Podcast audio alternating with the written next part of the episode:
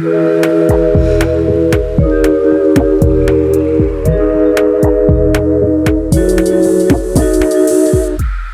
dia, clube! Boa noite, clubes! Esse é o De Boia, formato do podcast em que discutimos um tema numa tranquila, numa relax, numa boia. Da piscina do Clube Sentimental, vamos papear sobre temas da psicologia com exemplos da vida real. Eu sou Luísa Franco, psicóloga. E eu sou Jéssica Soares, psicóloga. Se você quiser fazer parte dessa comunidade de sentimentais, segue a gente lá no Instagram, no arroba Clube Sentimental. Hoje vamos papear sobre um tema que nos ficou evidente por meio do filme A Filha Perdida. O longa é uma adaptação do livro da Helena Ferrante e dirigido por Maggie Gyllenhaal. Ela traz uma reflexão tocante sobre a maternidade, individualidade e a culpa, ou seja, a gente vai falar sobre a carga materna e pensar em soluções para essa questão tão presente no nosso consultório. E para enriquecer hoje nossas reflexões, temos a atriz, roteirista, podcaster e amiga querida e aguardada, Ellen Ramos. Uh, oi, Ellen! Oi, clube. Obrigada pelo convite, obrigada pela paciência de acertar a agenda de quatro pessoas. E tô muito feliz de estar aqui e gosto muito de vocês. Arrasou, amigo. Além dela, a gente tem outra amiga querida, infectologista, que não deve mais aguentar falar no WhatsApp sobre Covid. Ana Carolina Santelli! Bem-vinda, Carol! Olá, tudo bem? Boa noite. Obrigada Boa pelo noite. convite, Boa gente. noite. É, nós três, gente, inclusive mães, né? Por isso que, afinal, estamos aqui.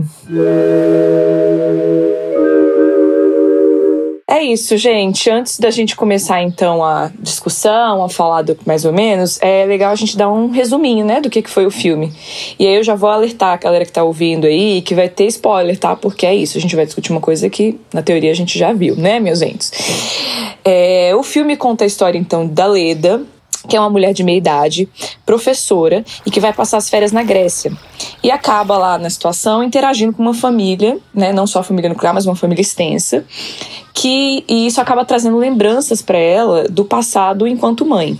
Né? A história se desenrola e acabamos por descobrir que ela, na verdade, era a principal responsável pelas filhas, né? Durante a infância das filhas, durante a infância delas.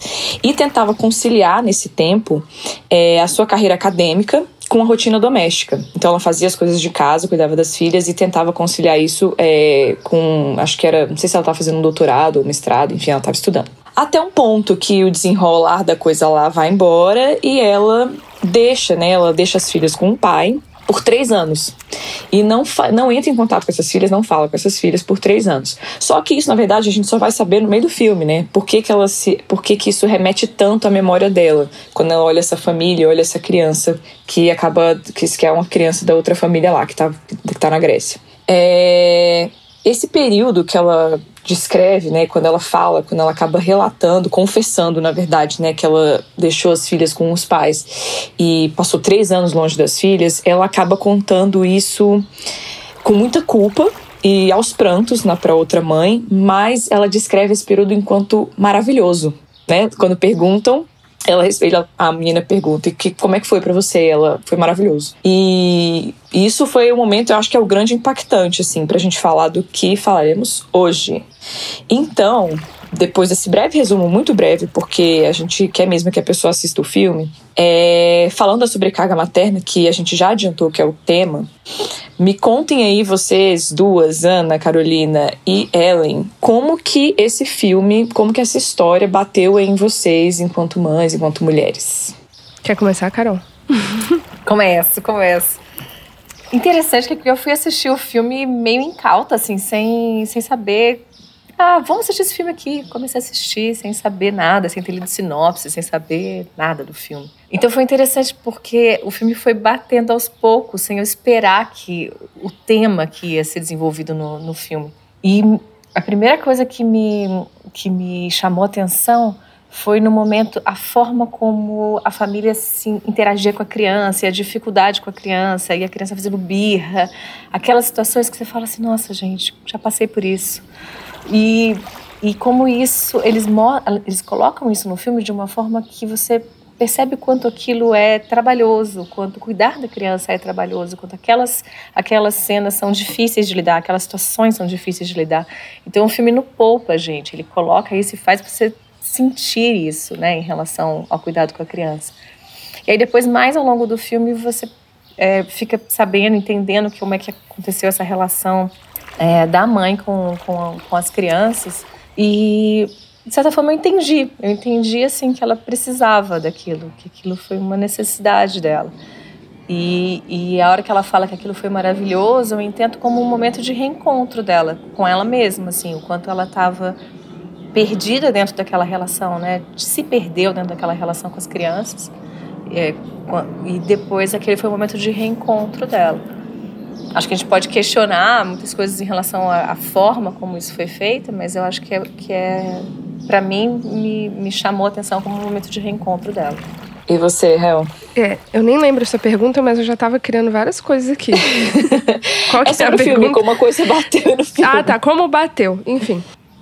Eu, eu fui um pouco diferente da, da Carol, assim, da Ana Carolina. Eu sou uma Helena Ferranter, né? Eu gosto muito, assim. É, foi até uma. Acho que foi a primeira tetro, tetralogia que eu li, assim, né? O Amiga Genial. E para mim foi uma vitória ler uma tetralogia depois de ter filho. Eu falei, cara, consegui ler quatro livros, mesmo sendo mãe, que foda. E os livros dela, assim como o Amiga Genial, primeiro é, é difícil engatar, ele traz um incômodo, ele é você não sabe se é cansativo, se é incômodo. E eu tinha a filha genial, eu tenho aqui, né? A filha genial, a filha perdida.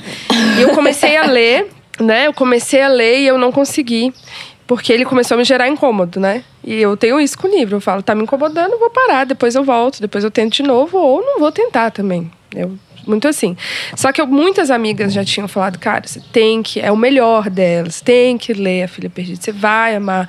Poxa, penso muito em você, né? É essas temáticas maternas, enfim, as pessoas recorrem assim. E uma coisa que eu acho muito interessante na Helena Ferrante é que ela traz muito sobre essa mãe sobre essa mulher que se torna mãe às vezes compulsoriamente. Você sempre questiona se aquela personagem ela se tornou mãe porque ela quis ou porque ela tinha que, ou porque naquela época não se existia essa opção. É, naquela época ainda não existe hoje, né? Não uhum. se existe essa opção de ser mãe ou não ser mãe. Então, no Amiga Genial, a, a melhor amiga dela, a Lila, se torna mãe muito, sabe, no susto. É, e muito por uma questão assim, casou engravida, é isso, né? Aquela, aquela coisa dos anos 60 ali. E super é, nova, ela, né? A, 17 a, anos, ela era super nova. Que parece Super. com a personagem do filme, da menina da praia, né? Parece um pouco as personagens. Ela, ela, ela faz um mix, né? No Amiga Genial, ela tem a professora dela do colegial. Ela coloca. O nome da, da filha da filha perdida, da personagem interpretada, né? Pela, pela maravilhosa lá, qual é o nome dela? Enfim, pela principal. É, é o nome da professora da Lenu no, no Amiga Genial. Então ela e você, e você e é uma professora acadêmica, então é muito possível que seja essa professora, né? É a professora dela que faz ela estudar, que faz ela, enfim, levar a vida acadêmica. E ela fala dessa professora com encantamento, assim, e aí de repente você tá lá com a professora falando que viajou e viu, enfim, viu essa cena dessa mulher na praia, que também lembra muito a Lila, que é essa personagem, essa mulher, sabe, que é uma ruptura para o feminino, né? Pra, enfim, e aí quando eu quando saiu que ia ter o filme, eu já tava assim, meu Deus do céu, quero ver esse filme, meu Deus do céu, vamos ver o filme. Também fui com muita expectativa, que não é uma coisa boa, né? Mas enfim. E assistindo me trouxe muito isso, né? Eu falei, cara, é muito interessante como a Helena Ferrante, e eu acho que a, a Maggie Gyllenhaal trouxe isso muito legal, como ela traz o questionamento da maternidade a partir de um romance, né? A partir de uma fi suposta ficção, porque eu acredito que tem muito dela nisso. E a personagem uhum. dela lá no Amiga Genial também, eu não sei se vocês lembram, assim, fica meio não fica muito claro, mas ela também tem duas filhas, ela também é acadêmica, ela também deixa com o pai. E depois, e a, depois as filhas moram nos Estados Unidos, ela tem uma relação difícil com as filhas mais velhas depois. Então, é um, um assunto muito latente para essa escritora, assim, né? Tipo, como a maternidade é difícil, como às vezes ela é compulsório, como mesmo sendo compulsório, mesmo você amando os seus filhos, às vezes você não quer ser mãe, sabe? É. Por três anos, uhum. por exemplo. Isso. É, e eu achei assim, ach, ah, eu acho muito foda, assim, muito foda porque é um filme que traz incômodo para os padrões que a gente vive. Então, eu sei que teve muita gente que saiu do cinema, né? Tem esses relatos, é? tem gente. Fiquei sabendo é, quando, uhum. quando fala que foi maravilhoso a frase, né? Was wonderful. Uhum. Tipo, como Was foi wonderful. deixar suas filhas? Porque todo mundo pensa assim, nossa, ela vai falar que foi horrível e que ela teve que fazer isso. Ela fala, não, foi ótimo, foi maravilhoso. E aí tem, tem gente que caiu em cima disso. Tem, a, saiu uma coluna na Folha de São Paulo, do, do, uma, do, sabe, de uma escritora escritora, assim, falando que é um absurdo. Então eu acho isso, assim, sensacional, sabe? A gente ter um filme que pode trazer essas, essas rupturas desses paradigmas maternos. Tipo, algumas mães querem poder não ser mães por um tempo. E, e o que é o mais foda, né? Que eu já, eu já eu sei que vocês vão trazer isso, mas eu já levantei aqui e eu vou cortar né, esse saque. Levanta e corta o saque. O vai. que a gente sabe muito bem que isso acontece em filmes, no, no BBB, no qualquer dia, qualquer hora, qualquer história.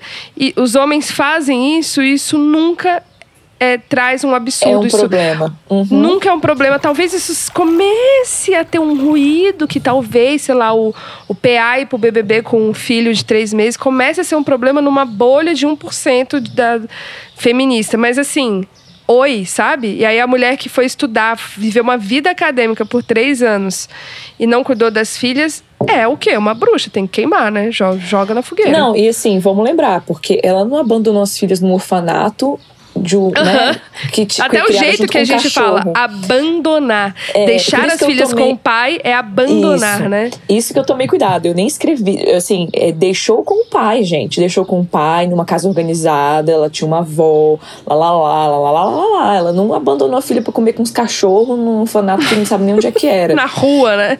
Não, e É. o quanto também ela não conseguia ter as duas coisas, porque o que acontece é que muitos, muitos homens conseguem ter uma vida acadêmica e serem pais.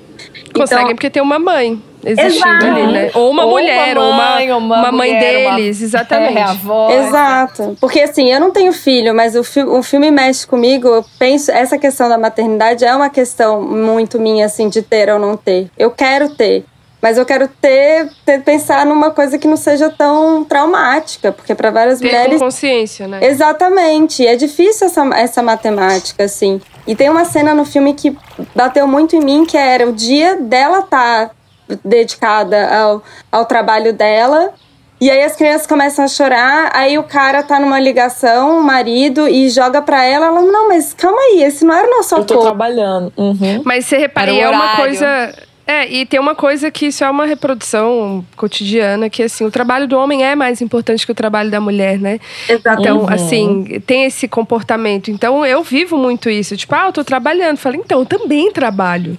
Sim. Né? Por que, que, por que, que o, o do homem é visto como trabalho da mulher não?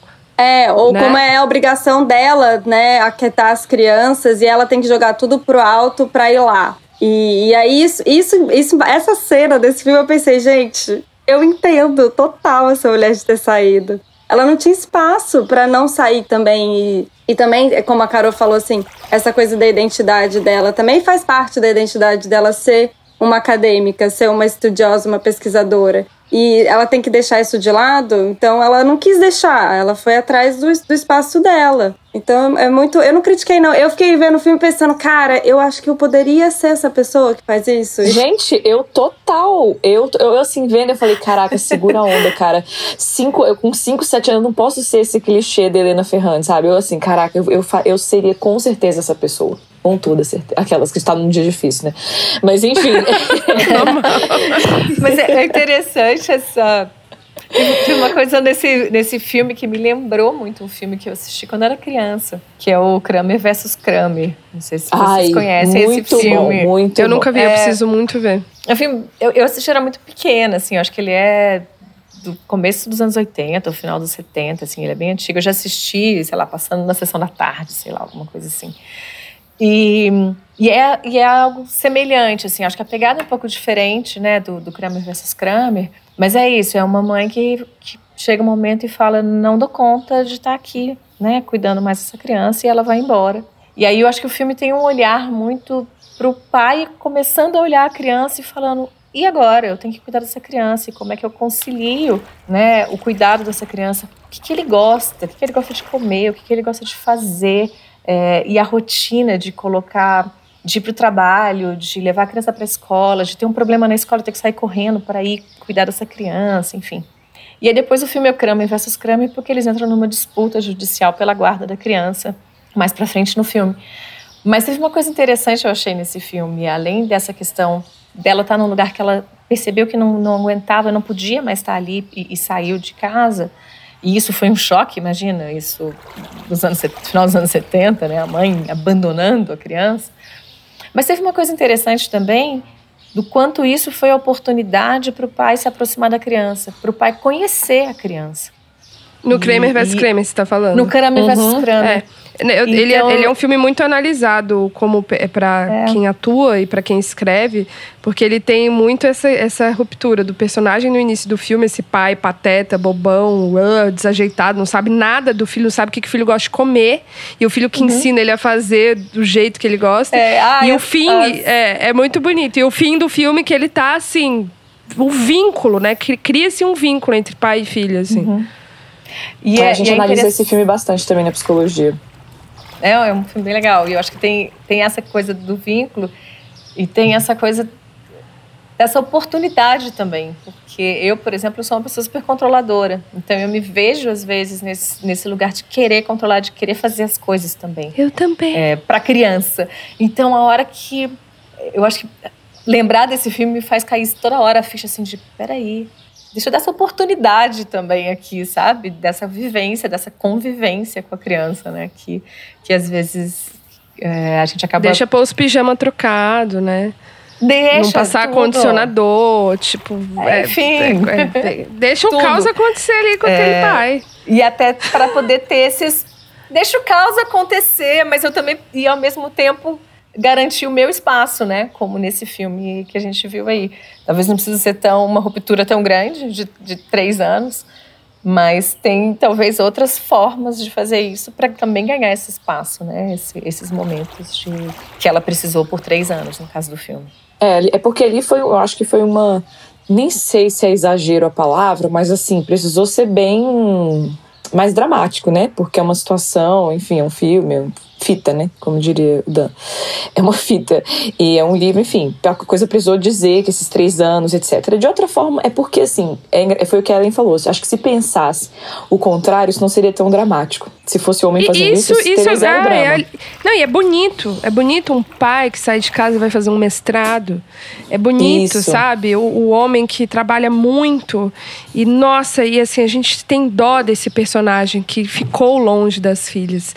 E é, é... isso isso do filme é genial, como a gente apedreja a mulher que faz isso e como se é, na hora que você, mesmo você sendo a feminista, é, na hora que você, a nosso, o nosso inconsciente, ele ainda é o coletivo, né? ainda é muito machista. E na uhum, hora que uhum, você. Causa estranhamento, né? É, na hora que você torna aqu aquela personagem num homem, você fala, ah, não, normal, vai. Uhum. Pai saiu pra fazer o mestrado. Não é isso que acontece? Isso Entendeu? rola super. É. E aí, falando da questão da sobrecarga materna, né? Que é isso que acaba levando as mulheres a, enfim, ter algumas rupturas. É, vamos dar um conceitinho rapidinho aqui antes da gente entrar nesse tema mais profundo e a gente trazer umas soluções, né? Bom, o conceito da sobrecarga materna está relacionado mesmo a essa função, né? Eu acho que o próprio nome já é um pouco autoexplicativo, de essa somatória de funções na mulher, né? E quando nós, mulheres e mães, a gente sofre pressões emocionais e psicológicas relacionadas a algum tipo de trabalho, somados à carga mental do tempo gasto planejando, gerenciando a vida familiar, mesmo quando há alguém para dividir as tarefas. E é importante que às vezes é, você pode ter até alguém para dividir, mas esse planejamento ele é feito exclusivamente pela mulher. Mesmo que seja é, uma mulher que divide a casa com alguém, é, com parceiro, que não tenha filhos, acaba tendo essa coisa. Então, vai planejar uma viagem, é, você acaba planejando o que, que tem que levar, a comida, ficar pensando muito em, em, na maternidade só aumenta. E é importante a gente trazer isso aqui, porque, gente, parece que não, parece que ah, esse tema já está meio batido, mas o quanto de paciente a gente pega no consultório com ansiedade, com depressão, o esgotamento mesmo é enorme, é enorme. As mulheres elas são mais medicadas muito por conta disso. Isso não é uma questão, é uma questão social mesmo. É chega a ser uma questão de saúde mesmo, de saúde pública. É, dessas mulheres tendo que recorrer a tratamento psiquiátrico, psicológico. E é muito curioso, assim, é, de acompanhar essas mulheres, de, dessa dificuldade da que a Carol falou, né, do controle. de, de deixar e até que ponto eu fico me perguntando se esse controle ele também é uma forma de você assegurar que as coisas vão ser bem feitas, porque você não tem uma confiança ainda que vão ser. Então, é, fica difícil a gente trabalhar com as pacientes assim, ah, deixa então o pai fazer, é, colocar o pijama trocado, como a Ellen falou. Ah, eu já escutei muito, ah, mas a criança fica igual Agostinho Carrara, e o cabelo descabelado, e fica todo... Mas deixa, ué, deixa criar. E às vezes as mulheres não estão com tempo, elas não estão elas já estão muito lá na frente, assim. E fica difícil para de, de, deixar esse espaço, assim, de, poxa, você ainda não, você não, ainda não sabe.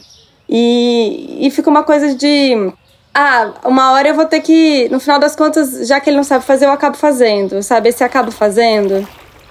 É, existe, é, existe eu, vi, eu ouço muito a frase também, que é o tempo de eu explicar como faz é. e a pessoa fazer, às vezes eu prefiro fazer. Exato. Só que nessa você cria um ciclo É a típica vicioso. frase da controladora.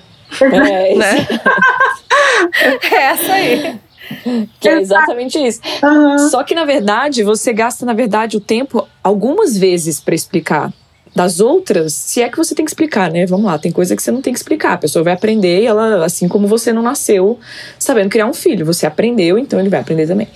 Mas às, às vezes você gasta é, um tempo sim para explicar e a pessoa fazer, mas é por um tempo. É melhor do que você é, achar ou pensar que você vai passar, passar isso o resto da vida. Você vai ter que fazer sempre. Enquanto a pessoa não aprender, você que vai fazer, sabe? Então é um, um trabalho a mais que eu acho que vale a pena em algumas situações. É, mas parece que a mulher tá tão exausta que ela só quer resolver ali naquele momento e ela não consegue pensar no futuro a longo prazo naquele momento. E essa coisa vai se estendendo mesmo. É difícil. É, fora ficar ouvindo aquela frase, né, todas as vezes. Ai, mas você tem mais jeito. Ah, ah é. Que raiva. Não, eu, escutei, eu escutei muito, né, que é engraçado, né, como quando eu, eu penso nisso, eu falo de tanto eu escutar, uma hora é imputado, né? Eu escutava uhum. muito assim, mas você, meu filho, sei lá, com um ano, né? Mas você tem coragem de deixar ele com o pai dele? Por eu nunca ter tido um relacionamento com o pai dele e tal. E eu fiquei assim, cara, Engraçado. é muito escroto, né? Porque, assim, automaticamente você já pensa, meu Deus, eu não posso fazer isso. Meu a Deus, se é acontecer mulher, alguma. Né? E se acontecer alguma coisa com meu filho, a culpa é minha. Uhum. Porque eu, eu sou uma louca louca de deixar de com deixar ele com o próprio pai dele. é, é, assim, mas eles. E aí era. Mas ele sabe cuidar dele? E é, e, e é tipo. E ninguém também me perguntou isso quando eu engravidei. Quando eu pai. Né? Ninguém foi lá na minha casa perguntar, você e, sabe fazer isso? E eu já escutei muito, tipo, ah, mas eu não. Eu não, eu não aprendi a ser pai, eu não, não é que nem você. Eu falo, cara, eu também não fiz universidade de maternidade antes de engravidar, assim. Realmente uhum. foi na prática. É, é, é, mas assim, puxado. É, é, é, porque a gente tem a falácia, tem o mito, né? Que neurologicamente, ou enfim, alguma coisa biológica nos prepara mais do que prepara o homem. E, na verdade, a diferença das produções hormonais e produção de leite, enfim, essas coisas básicas, não tem diferença. A gente não o, o tal do instinto materno, né? A coisa que vem com a mulher, nasce com ela. E é um bem tão sagrado. Isso que na verdade existe. nasce com o capitalismo e o patriarcado, né? Foi, foi criou-se o instinto materno, uma demanda porque é capitalista. Útil, né? Porque é útil. Exatamente, porque, é porque útil precisava pra, pra sociedade. precisavam que nascer as crianças sobrevivessem. Crianças. Aí as crianças precisavam sobreviver e nascer, né? E as mulheres uhum. precisavam parar de querer, pelo amor de Deus, né? Mulher no, no poder, no, na fa vai, fica em casa, sua louca. Volte pra dentro da sua casinha e vai cuidar dos seus filhos. Vai criar seu filho que esse é o seu verdadeiro dom, não é mesmo? É o seu verdadeiro papel, é o que você nasceu para ser. Uhum. Enfim, falando disso, tem mil coisas que a gente pode falar aqui da sobrecarga materna, né, gente? Mil dados aqui, enfim, todo mundo sabe. A gente tá falando de sobrecarga materna, somos todas mulheres brancas, cis e, né, viver numa situação Cara, de só me deu. Um, desculpa, Jess, só deu um insight muito doido, que às vezes a pessoa que tá ouvindo, olá, ouvinte, fala, nossa, mas eu queria saber mais disso. Eu, eu lembro que quando eu tava lendo a Silvia Federici, é, Federici, Federici, que eu fiquei chocada, que é Bruxas e o Talibã, é, que uma das, uma das questões, é, enfim, nos tempos antigos, quando as mulheres eram consideradas bruxas, eram mulheres que tinham a consciência do seu período menstrual e sabiam como evitar a gravidez. Então, as mulheres que evitavam a gravidez, seja com chás, com ervas ou de saber do seu período menstrual pela lua e tal, eram bruxas, então tinham que morrer. Eu fiquei assim, chocada mesmo. Falei, meu Deus do céu autoconsciência de fertilidade, né? E ter esse controle da fertilidade é bruxa. Controle do seu próprio corpo, né? Uhum. Então, estamos falando dentro de um lugar aqui, né? Mas se a gente for expandir isso para mulheres negras e de baixa renda, que é a pior situação é, da mulher aqui no Brasil, isso ainda fica tudo muito pior, né? Só porque a gente não vai ficar aqui martelando na coisa, mas é, esse tal do trabalho invisível que a gente chama, que é o trabalho da, de maternar e gerenciar a casa, é, ele é muito é, desvalorizado, falando financeiramente, mas ele é extremamente importante para que a economia funcione. Foi isso que a Ellen falou. O capitalismo está aí, ele precisa que as mulheres cuidem, precisa que as crianças sejam cuidadas e sejam criadas. E esse papel foi dado às mulheres e, e ao mesmo tempo que é tão importante, é muito desvalorizado, porque não interessa valorizar esse trabalho. Enfim, pontos que eu achei importante, que eu acho legal a gente dizer, que a gente lembrou, mas que a gente não vai ter tempo mesmo, nem, enfim, precisa de vários podcasts, vários episódios para a gente adentrar em cada teminha desse. Mas o foco hoje aqui é a gente trazer possíveis soluções, se é que elas existem. Mas o que, que para onde que a gente pode correr nesse ponto da sobrecarga? O que fazer? O que fazer? Para onde ir? Silêncio na sala. Enfim, eu moro eu e meu filho sozinho, quem, quem não sabe, assim. É, ele tem fim de semana alternados na casa do pai, quartas-feiras com o pai, e é isso. E é uma questão minha de análise eterna. Foi hoje, hoje eu fui para análise, foi uma questão. É, existe muito um lugar de abrir mão, sabe? Eu tenho que abrir mão, por exemplo, da, de querer uma casa muito organizada e limpa, né? Eu tenho que abrir mão, eu abro muito mão de mim também, sabe? De e aí você eu vou fazendo uma matemática assim o que que é essencial para mim por exemplo eu sei que para mim o essencial o meu antidepressivo é o esporte então é essencial faça chuva ou faça sol que durante a semana eu consiga fazer às vezes abro mão, né? Pois não sou herdeira, preciso trabalhar. Então, assim, é, é, um, é um jogo, assim, a sensação que eu tenho eu até falei isso hoje na minha análise, por exemplo. Começou o ano, escola nova, criança mais velha, dever de casa.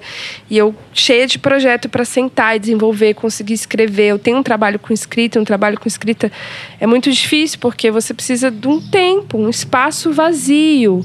E a, a sensação que eu tenho é que não cria-se esse vazio. Só que também eu acho que esse vazio, desde que eu tive filho, não vai existir mais. Então, assim, eu tenho que fazer as coisas do jeito que dá. Eu não posso esperar que eu acenda uma vela e, e tome um banho demorado e, e faça um chá e comece a escrever. Não, eu vou fazer, eu vou começar a escrever talvez 10 horas da noite sem tomar banho ainda, sabe? Sem ter conseguido jantar. Então, assim, é abrir mão, só que ao mesmo tempo, para mim, é muito não abrir mão de mim, sabe? Eu não quero ser é, a Ellen mãe, eu quero ser a Ellen mulher, mãe, artista, a Ellen escritora. Ramos, né, a Ellen Ramos. Eu sou todas essas coisas. E eu acho que o lugar, assim, muito da carga mental é essa culpa patriarcal, essa culpa que nos é imputada da gente ter que ser só mãe e uma mãe maravilhosa, uma mãe uhum. que não erra, uma mãe que não falta, uma mãe que não deixa o filho chorar. Até a Lu falou assim: "Ah, eu, eu tenho, eu quero ser mãe, mas eu tenho muito medo desse processo ser traumático. Foi isso que você falou, né, Lu? Foi. Eu falo muito isso para as minhas amigas que estão com bebês agora. Eu falo, a maternidade é um trauma, não tem como escapar disso. Sim. Sabe? A maternidade é um trauma, nascer é um trauma. As minhas amigas estão passando pelo desmame. Eu falo, olha, até hoje, eu não sei se é verdade, né, mas eu falo isso para apoiar. Falo, até hoje eu não li, que eu gosto muito de ler sobre psicanálise, né? Falo, olha, uhum. até hoje eu não li nenhum caso de Freud nem de Lacan de algum paciente falando do desmame. Então, assim, você vai ter que passar por isso. E talvez se você não desmame, aí sim vire um caso. Né? Uhum. Então, assim, é... sempre vai ser um trauma viver é um trauma, sabe? Sempre, sempre vai. Às, às vezes a gente fica muito numa angústia, primeiro filho, né? Do tipo, nossa, eu tô decepcionando, tá fazendo falta, essa criança tá chorando, esse bebê, o que, que, que ele vai fazer? É, viver isso, né? É criar esses momentos de ruptura, de, de, enfim, independência. É muito bonito também seu filho, sua filha conseguir ser independente, né? Mas eu tô falando isso porque meu filho tem oito anos, eu sofri tudo isso, morri um pouco claro, né? Exato. Sim. Ou seja, o que ela tá falando, gente, é se priorizar um pouquinho, pouquinho muito, quando dá, aquelas, priorizando quando dá. E, e saber que é parte do processo, o sofrimento vai fazer parte, é isso. A gente vai lidar com essa questão do sofrimento. Uhum. Tem uma é... coisa de abrir mão que eu agora jogando um pouco pra Carol. A Carol é tipo minha irmã mais velha, tá, gente? A gente é muito próxima. e, e, eu sempre vi ela como irmã mais velha. Eu lembro quando a gente se conhece há mais. Quantos anos? Muitos anos. Ai, não sei, muitos sei anos. lá, muitos anos. E aí eu lembro quando 16. eu tava fazendo 30. É, eu tava fazendo 30. Eu falei, ai. Eu achava que queria ter filho quando chegasse 30, agora eu passei pros 35. E ela deu uma essa risadinha e falou assim: Olha, Lu, com 28 eu passei pros 30, com os 30 eu passei pros 35, agora chegou 37, 38, não tive pra onde fugir. e você vai adiando porque você não quer abrir mão das coisas, né? É. Enfim. Eu aí... bastante. É, você adiou até quando deu, né, Carol? E é. foi bom. Você acha que foi bom? Acho que, acho que tem muita coisa que foi muito bom, assim. Eu acho que eu tenho um, um olhar, assim, de de ter vivido e me permitido viver muita coisa nesse, nesse tempo. Eu fui ter o Rafa com 39 anos, né, de idade. Ele tá fazendo 8 anos agora, fez hoje, aniversário dele. Fofinho. Mas, mas eu, eu tem uma coisa interessante, acho que na forma que a gente estava conversando até agora, eu acho que o ano passado, né, esse ano de ficar em casa, de escola fechada, criança sendo alfabetizada em casa, por mim, e essa sobrecarga, acho que a, que a pandemia né, é, ajudou a mostrar. Na realidade, ela não só trouxe, sim, porque a criança estava em casa, estudando em casa, né, e ele ficou 18 meses é, sem escola, é, em casa. Mas eu acho que na realidade ela foi um momento de mostrar isso, mostrar o quanto da sobrecarga que já existia, mostrar é, o quanto ainda, junto com a pandemia, eu assumi mais ainda a questão de dar aula para ele integralmente e depois ainda trabalhando em casa, né, trabalhando online. Então isso foi uma sobrecarga muito grande, que até chegou esse momento de, de um momento de eu dar um basta, assim, mesmo, né, de, de reavaliar várias, várias coisas da minha vida. E entre elas, a questão de como eu dividi esse trabalho da criação do, do meu filho. Então eu tive uma experiência um pouco achei interessante assim no final começou no final do ano passado né foram os últimos três meses, assim, em que a gente está numa revisão da forma como a gente se relaciona, mas muito de como a gente cuida do Rafael também, né? E aí, Você e seu parceiro, né? Isso que a gente está falando. Parceiro. Sim, e aí a gente fez uma, uma... A gente definiu um pouco, assim, meio que uma coisa de uma semana um é responsável e na outra semana o outro é responsável. É, eu falo, pessoas meio... casadas têm que ter guarda compartilhada também, tem que cara. Ter. Nossa, Ellen, isso está sendo tão legal pra gente. Assim, a gente está fazendo guarda compartilhada, sabe? Dentro de casa. Está morando e, na mesma casa, exato. Morando na mesma casa. Então, é, tem essa coisa de sexta-feira a gente troca. E aí a gente tem várias coisas, assim, olha, é, a, a discussão que eu fiz é assim, olha, eu não quero ter que pensar se ele vai dormir no horário, se o material dele da escola está preparado para outro dia, se ele está levando a roupa de natação, Gente, que, que ele vai jantar, ou, sabe, que roupa que ele vai vestir, nada. Se eu estou no meu trabalho e de repente alguém me chama para um happy hour na semana que eu não sou responsável, eu posso simplesmente falar assim: olha, eu estou indo para o happy hour. E não preciso me preocupar se a criança vai jantar, vai tomar banho, vai dormir no horário. Porque eu sei uhum. que não é a minha responsabilidade naquela semana de fazer aquilo. Então, essa, essa guarda compartilhada, estando na mesma casa, é, tá, tem sido uma experiência muito interessante, assim. Porque, nossa, alivia tanto a, a carga, né, de, de trabalho, podendo estar tá brincando com a criança no mesmo dia, convivendo, enfim, todas as outras coisas também. E até as coisas boas, né? Não, e todas as, todas as coisas. E até brincar também. Brincar também é um trabalho em relação, né? Assim, tem uma, uhum, é uma uhum, diversão, uhum, mas é uma coisa de, uhum. de, de você dedicar um tempo a brincar. Brincar é um grande trabalho. É um grande Porra, trabalho. Você tem que estar tá ali, você tem que estar tá com a atenção focada, você não está podendo fazer outra coisa, sabe? Você está ali Exato, interagindo. Isso também é trabalho. Você tem, tem que, que falar quá, quá, quá, au, au, au. É isso. au, au. Mostrar o au, au 50 vezes. É sobre isso. É isso. Então, acho que, acho que toda essa todo o cuidado inteiro, né? Então, assim, teve momentos de chegar assim, nossa, é, como é que guarda a roupa dele? Sabe assim? Eu falei, não, é assim, assim, sabe, ensinando.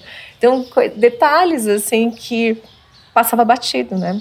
E dar aula, e fazer o dever, e ensinar, enfim, todas as coisas. Que o, o Rafinha fala em François, então ainda tem esse, é. essa dificuldade. é, ainda, ainda tem essa, esse detalhe. Mas é, eu acho que tem sido uma experiência interessante, assim, de, dessa divisão aí, é, mesmo quando a gente está na mesma casa. E tem e sido uma, e tá funcionando legal. É, a gente, quando pensa assim, parece uma coisa bem. É, vejo isso como uma coisa bem frutífera, assim, sendo sincera, de fazer essa, essa coisa semanal. Eu ainda não consigo fazer isso, porque a Helena é muito pequena, tem menos de um ano. Mas uma, um exercício bom de fazer é, que eu pensei nessa, nessas possíveis soluções, é, porque a gente está falando aqui de soluções para cuidadora, para mãe, né? Mas o que, que a pessoa, que é o parceiro, também pode fazer, né? Porque ele não é possível, que está só ali passivamente aguardando soluções. É, eu acho que uma possível coisa a se fazer é pensar assim, se minha esposa, ou enfim, se a mãe do meu filho viajar, se ela, se ela precisar viajar, passar uma semana fora por causa de trabalho, ou por eu lazer. vou saber. Também, né? Ou por lazer, ela... é. Total. Por lazer. Se ela precisar viajar uma semana, eu vou saber a rotina toda. Eu vou saber o que, ela, o que ele gosta de comer. Eu vou saber como é que. É isso que você falou, como que guarda a roupa. Eu vou saber quando que a roupa lava. Eu vou saber qual que é a verdura que tem na geladeira congelada. Porque uma coisa é eu tirar da geladeira e dar mas eu sei que verduras que estão lá, eu sei que dia que faz cada verdura, ou enfim, quando que faz o arroz, que arroz que ela come. Eu tô falando disso, gente, da minha, da minha, uhum, do meu lugar, né, que é criança, uhum. que ela come ainda comida diferente. Uhum. Mas é isso, assim, os mínimos detalhes eu, eu saberia, porque se você não sabe, é porque tem alguém sabendo no seu lugar entende? Uhum. Tem alguém se ocupando disso. Então, por mais que exista essa divisão de tarefas, é, existe alguém planejando o que tá acontecendo. Então é isso.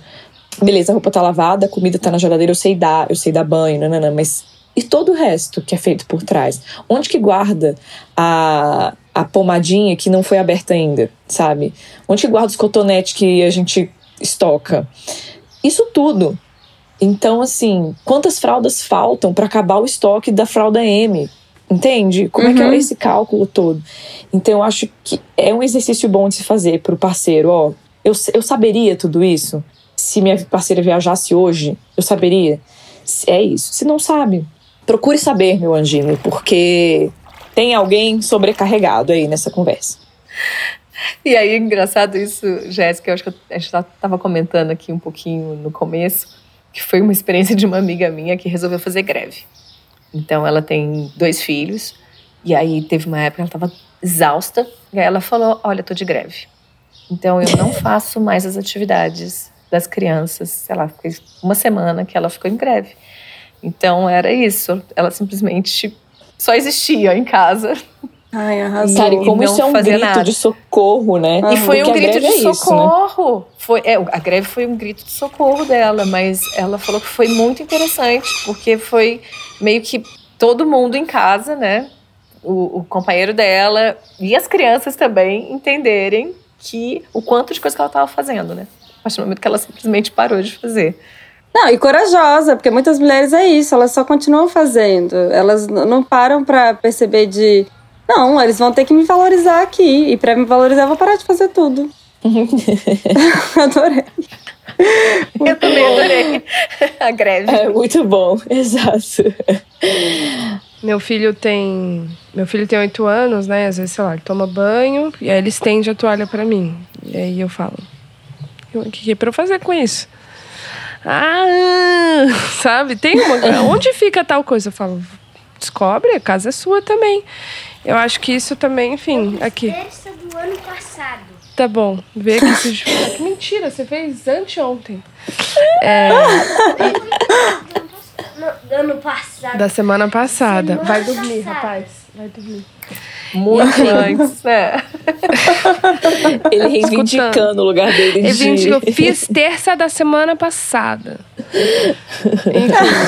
Aqui, ó. Tá rindo aqui. Mas é isso, né? Do tipo, cara, vamos lá, bicho. Essa casa também é sua. Vamos, vamos aprender Total. junto, vamos fazer junto, né? Porque Aham. eu não quero, assim. Eu não quero que, sei lá, quando ele saia de casa, ele leve um comportamento assim, que ele vai estender uma toalha, alguém vai, sabe? Pegar eu acho que ele. isso tem. E, e às vezes tem muitas mulheres ainda que tem esse lugar, né? Tipo, eu que vou estender a toalha, eu que vou dobrar a roupa, eu que vou pro, pro, pra Tem lavar, muito. eu que. Né? E assim, você tá. Você, você tá gerando a sua carga também, né? Exatamente. É, você tá falando de um ponto de vista muito legal, que é de uma mãe que já tem um filho grande, né? Que, ou que o filho está crescendo. E é isso, a gente também vai criando um ser humano ali, homem ainda por cima. Então, que tipo de pessoa você. A Carol também tem um filho homem, né? Total. E que tipo de pessoa você tá inserindo aí na sociedade? Se é um que vai sobrecarregar outra mulher, né? Você e daqui a pouco vai só transferir a, so- a sobrecarga Uhum. pra outra. E que mais de solução, gente? Eu queria saber de você, Jéssica. Cara, eu pensei em algumas coisas, por exemplo, saber delegar, né, gente? Falar, ó, não vou fazer isso mesmo, isso aqui é teu, vai lá. Entender que não vai sair perfeito mesmo. A casa, a sua vida pessoal, a vida social, amorosa, o filho limpo, banho tomado, casa arrumada, isso não vai acontecer, entendeu? Vão haver perdas. Vão haver perdas, perdas drásticas, perdas outras nem tanto, mas assim, vão sair feridos. E tá tudo bem, é isso, sabe? A gente é, não precisa estar em controle de tudo, as coisas não vão sair perfeitas. Já não sai quando a gente tá no controle, né? Imagina quando não tá. Então, assim, abriu mão um, um pouco desse, desse controle, né? É sob controle mesmo. E É. dessa vontade que as coisas saiam cer- tudo certinho, não vai sair tudo certinho. É, E do seu jeito, né, momento- Jéssica? Eu tô aqui pensando também. Porque às vezes você quer que seja exatamente do jeito que você programou. Né? A Carol tá concordando. Porque às vezes o seu jeito não. É abrir mão também um pouco de achar que o seu jeito é sempre o melhor de fazer as coisas. Que pode ser que você se surpreenda com o jeito que o, o pai da criança faça alguma atividade com ele. Que pode ser tão bom quanto a sua maneira. Então, tirar um pouco dessa hierarquia de quem faz, executa melhor. Isso eu acho que é um belo exercício também. É, não é uma disputa, né, gente? Tá todo É. mundo acrescentando, assim. Na verdade, assim, eu sei fazer de um dormir de um jeito, você sabe fazer de outro, a avó sabe fazer de outro. E isso, na verdade, vai enriquecer o seu leque de possibilidades. E não, não é sobre disputar quem tá fazendo melhor. Então, quando a gente entende que vai ser diferente mesmo, é, eu acho que é. Pode talvez diminuir um pouco da carga, né? Você se liberta um pouco dessa história. É, talvez uma coisa que a Carol fez, né? é, que você. Que no início pode ser um pouco ruim, mas eu acho que em longo prazo, eu até falei aqui anteriormente, em longo prazo é muito bom. Listar as tarefas, cara. Isso até a Elisama. Ellen, ela falou disso numa, Uhum, numa a Elisama, né? entrevista. Ela, ela fala assim: olha, pode parecer ruim, mas lista tudo que, que acontece para essa criança existir. E quem faz o quê? Na, você vai ver quem que tá fazendo mais. E aí tá no papel onde que tá a sobrecarga, sabe? E é um Eu- pouco eu trabalhoso fazer isso. É, e isso assim, até pra quem, quem não tem filho divide casa, aqui em casa, assim, primeira coisa que quando a gente decidiu morar junto foi assim, vamos sentar e ver as tarefas e quem faz o quê. Porque depois disso, você não precisa ficar fiscalizando se a pessoa tirou o lixo, se a pessoa fez isso ou aquilo. É responsabilidade dela. Ela tem que assumir, adulta, e vai fazer, entende? Então, é realmente, essa coisa de listar parece que, ai, que coisa chata, a vida fica meio burocrática, mas é que você faz isso uma vez só. Às vezes tem que, né, refazer o contrato e tal, né? Porque mudou alguma coisa na vida da criança, foi pra escola, então mudou, ou mudou de escola. Vai ter que reorganizar. Mas você faz isso no começo e você não precisa ficar. E aí, fez aquilo, fez aquilo outro? Não, você vou te considerar como adulto e você assume suas responsabilidades. Se você não assumir, vai ter consequências. E não sou eu que tenho que ser a fiscal disso, sabe? Então, isso assim, eu sugiro para todas as ouvintes, até que não tem filho, mas que dividem casa com o parceiro, que, que muitas vezes acabam também nessa sobrecarga da casa. Gente, separa tudo. Quem, quem que vai limpar o banheiro, quem que vai fazer a comida tal dia, quem que vai fazer não sei o quê. E aí depois pronto. E mesmo às vezes pra quem não divide, sabe? Que às vezes eu vejo, ah, não divide, mas o namorado vai na casa. É, a, namo- a total. namorada vai. E aí vai com. Entendeu? Com uma assim, frequência. vocês Aham. dois estão usufruindo da casa, fazendo jantar, tá? Total. Entendeu? Uhum. Senão, É vai- isso. senão a gente vai é, acumulando sobrecarga, assim, por livre e espontâneo cotidiano, reprodução, sem nem se questionar. Exatamente. Muito bom. É, porque quando é, essa história da, da listagem, assim, de ficar muito burocrática, eu já ouvi isso muito de casais, né? Assim, ah, mas a vida vira. Eu escutei essa semana isso até. Ah, mas a vida vira um, et- vários mini acordos, isso fica muito chato. Cara, pode até parecer chato no início, mas é antes isso do que uma vida de bosta que você tá sobrecarregada nesse estresse que você tá hoje Aham. tendo um burnout, explodindo E- com todo mundo, com você, sem se aguentar. Ou sem ter um também, tempo às vezes. É, é, desculpa, Jéssica, te interrompi. Pode falar, pode falar. Não, ou às vezes também, é, às vezes são nesses mini acordos ou nesses grandes acordos que uma relação é, é- enfim, Se solidifica. que se solidifica, que consegue perdurar, que consegue atravessar momentos difíceis, porque se você, seu parceiro, sua parceira, vocês não conseguem entrar em acordo numa divisão de tarefas, na hora que aparecer um problema, um problemão, Uhum. uma coisa difícil na vida, é, vai, cara. Assim, o laço não tá muito fechado, assim. Então é muito. E, e também tem uma coisa, até que aquele, aquele Alexandre. é, aquele psicólogo da Fátima Bernardes, esqueci o nome dele. Ai, É. também esqueci. Não faço ideia. Ele, ele atende muitos homens, né? E uma vez eu fiz uma palestra com ele e que ele falou isso no público, então era por, enfim, para um mercado, e ele estava falando com muitos homens da plateia, ele falou assim: as mulheres são diferentes do- dos homens, porque elas chegam no consultório, né? Falando assim, meu casamento está passando por uma crise, está começando uma crise no meu casamento. E os homens chegam quando o casamento acabou, quando já não tem mais, acabou, quando a mulher já chegou no limite, falou, eu cheguei no meu limite, não tem É mais, isso. não tem, não tem mais o que você salvar aqui, já foi. E aí que eles falam assim, nossa, mas peraí, que deixa eu fazer alguma coisa. E aí não dá mais. Então, assim, esses mini acordos evitam, sabe, às vezes, um rompimento de pessoas que se amam, porque às vezes as pessoas terminam casamentos ainda se amando muito, mas assim, a convivência se torna impossível, sabe? É. É isso. É uma lenda, é uma lenda a gente achar, gente. Isso é armadilha, tá? Ouça aqui a coleguinha. Isso é uma armadilha. Achar que a pessoa tem que saber isso de você porque ela te conhece há anos. Ninguém tem que saber nada sobre você. A gente tem que saber dizer nossas necessidades. A gente tem que Total. saber falar sobre elas. Não tô aqui querendo fazer o papel, ah, vamos culpar a vítima porque ela não falou. Não, eu tô dizendo assim, a gente é responsável por, pelas nossas necessidades, é isso. E o casal, dentro de um casal né, minimamente saudável, é, o outro não tem obrigação de saber o que a gente está pensando, ele não tem obrigação de saber quais são o que, que a gente está precisando. Então a gente precisa desses mini acordos, sim.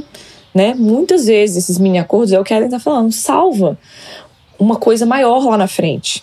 Essas pequenas construções no cotidiano, né? Esses pequenos, beleza, vamos fazer isso, beleza, vamos fazer aquilo, evita a coisa de virar, chegar lá no fim e falar, ah, agora eu quero consertar, sinto muito, não tem conserto, porque eu já tô sofrendo há anos isso. Então evita isso, né? Sim, mas eu, não acho que é culpar a vítima, não. É, tem uma psicóloga que eu adoro, que é a Harriet Lerner. Ela tem um livro que é Dançando com a Raiva, eu acho que esse é o nome em português. Ele é muito bom, é um livro para todo mundo. E ele diz o quanto que a raiva ela é muito reprimida nas mulheres. As mulheres não podem sentir raiva. Muitas mulheres choram quando sentem raiva. Chorar no sentimento de raiva é totalmente disfuncional, porque raiva é agressividade. E a raiva ela existe, essa emoção, para mostrar que um limite está sendo quebrado. E como a gente não pode ter raiva, os nossos limites vão sendo quebrados cotidianamente, a gente vai reprimindo isso. Aí às vezes estoura por uma coisa é muito entre aspas assim pequena, mas é porque já acumulou. A mulher é tida como louca, como descompensada. Isso só vai reforçando esse modelo. Então, eu também convido poucas ouvintes a darem ouvido para a raiva. Que tudo bem você ficar nervosa, tudo bem você ficar agressiva, até na pequena coisa. E é melhor que você fique e assume a sua raiva no pequeno. E para poder conversar, olha aqui, você tá sei lá, esse é meu momento de descanso, né, no filme, não, ou esse é meu momento de trabalho, não é para você vir aqui, você tá é, é, cruzando o limite aqui, você tá cruzando o meu espaço. Isso não precisa ser problemático. Então, é, eu indico essa leitura desse livro, acho que é, é, é fundamental para todas as mulheres. E a gente parar de chorar quando sentir raiva e falar: olha, não é legal você fazer isso, eu não gosto quando isso acontece no cotidiano, porque a gente faz mudança, a psicologia é isso, né? Não é, não é às vezes os pacientes acham que vão entrar no consultório e você é aquela coisa borboleta, né? Tipo, chegou a coisa e vai sair borboleta. Não vai ser do dia pra noite. Vai, é um pouquinho, é no, é no pequeno que a gente faz as mudanças, não é. Não ah, aconteceu tal coisa. Eu não vou, a gente não tem que chegar no limite de precisar exercer a nossa profissão e sair de casa e ficar três anos sem ver as filhas. Se tiver que fazer isso, faça também, tá tudo certo. Mas tenta é, tentar fazer, ter essas coisas juntas, sabe? E vai. É porque esse três anos longe é o limite, né? É o limite. É, é, foi foi a o gente desespero. Acha, a gente acha normal isso pro homem, mas na verdade é porque não é bom para nenhum dos dois ter que passar três anos longe do filho para conseguir viver bem, sabe? Exato. Não é esse o ideal, não é esse o que a gente espera. Mas, para isso, para que isso não aconteça, a gente tem que ter momentos prazerosos, né, durante a maternidade. E que não seja com filho, às vezes é com filho, às vezes não é. Olha que incrível. Às vezes meu momento de prazer, meu momento de alegria, não, meu filho não está incluso. Olha, que coisa. E quando não for prazeroso, assumir que não é prazeroso, que tá chato, que tá, ai, que tá difícil, e poder falar sobre isso sem ser. Eu acho que assim, uma coisa que eu admiro muito na Ellen foi eu já falei isso pra você, né, Ellen? Quando ela fazia o canal do, do YouTube do, da Real Mother, eu passava vários vídeos dela para os pacientes. Eu também Jéssica já eu falou mandava isso. eu mandava isso. Eu Amo. falava, amiga, eu passei tal vídeo hoje pra fulana. Fulana que eu não posso É. dizer. Porque ela realmente é assim, poder falar sobre isso, gente, que isso- não, não tem. não é tudo bom, assim, isso é muito ruim nisso. É, tá, é maravilhoso, é maravilhoso, mas também é muito difícil. É como ela falou, isso vai ser traumático, né? Luiz aceita, eu tô aceitando, tá? Vai ser traumático também. Então. A gente precisa ter esses espaços de colocar os nossos sentimentos é, negativos na mesa. Não tem que parar com essa história. Negativos não, amiga. A gente não usa sentimentos Ah, é, negativos. sentimentos, sentimentos negativos no sentido de raiva, inveja, que geram desconforto, né? As emoções não Sentimentos são positivas. desconfortáveis. Isso. Isso. Boa. Já até anotei o nome do livro aqui, só, tô só a fada pensativa aqui, ó. É muito bom. Muitas coisas.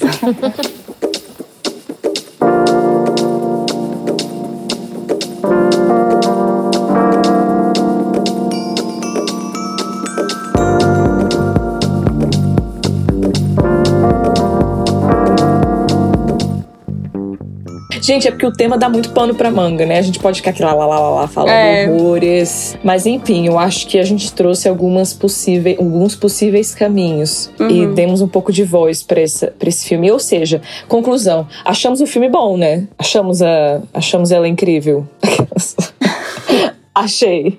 Achei. Achei muito bom, muito bom mesmo. E eu, eu gosto muito de filme que você termina de assistir e ele fica acontecendo dentro de você ainda há muito tempo. Uhum. Sim. E é um filme incômodo, é um filme que mexe, né? Mexe com a culpa, nossa. Nossa, é profundo. É legal. Curti. A Carol não tem rede social, nem é assim, mas Ellen, você quer deixar as suas coisas? Quero! Minhas Fala redes aí. sociais são arroba a Ellen Ramos com H. Você também pode me escutar no arroba calcinha larga no Spotify. E acho que por enquanto é isso, mas em breve vem novidades por aí. Mas é verdade. Deixou o gostinho Ah, e de se, quero e se você quiser falar, pô, que vídeos são esses? Eu tinha um canal no YouTube que chama Hell Mother. Você pode encontrar só como Hell ou Hell Mother. E você vê lá, pode maratonar. E também tem uma série no GNT que chama Mãe Possível, uma microsérie de uns 18 episódios. E você também dá uma maratonada lá.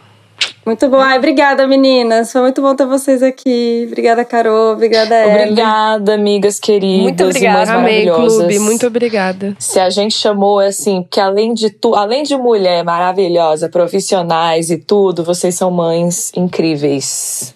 Sim, Uma inspiração pra mim, que sou nova mãe, ok? super inspiração. Incrível também. Beijo! Lembrando que esse podcast é uma produção independente do Clube Sentimental. Seu apoio é fundamental. Segue a gente lá no Spotify. No Instagram, o perfil é Clube Sentimental. As artes são feitas pela Beatriz, do arroba Atento e Forte, e a edição de áudio é feita pelo Aloísio, do arroba Som do Cosmo. Até mais, galera. Beijos!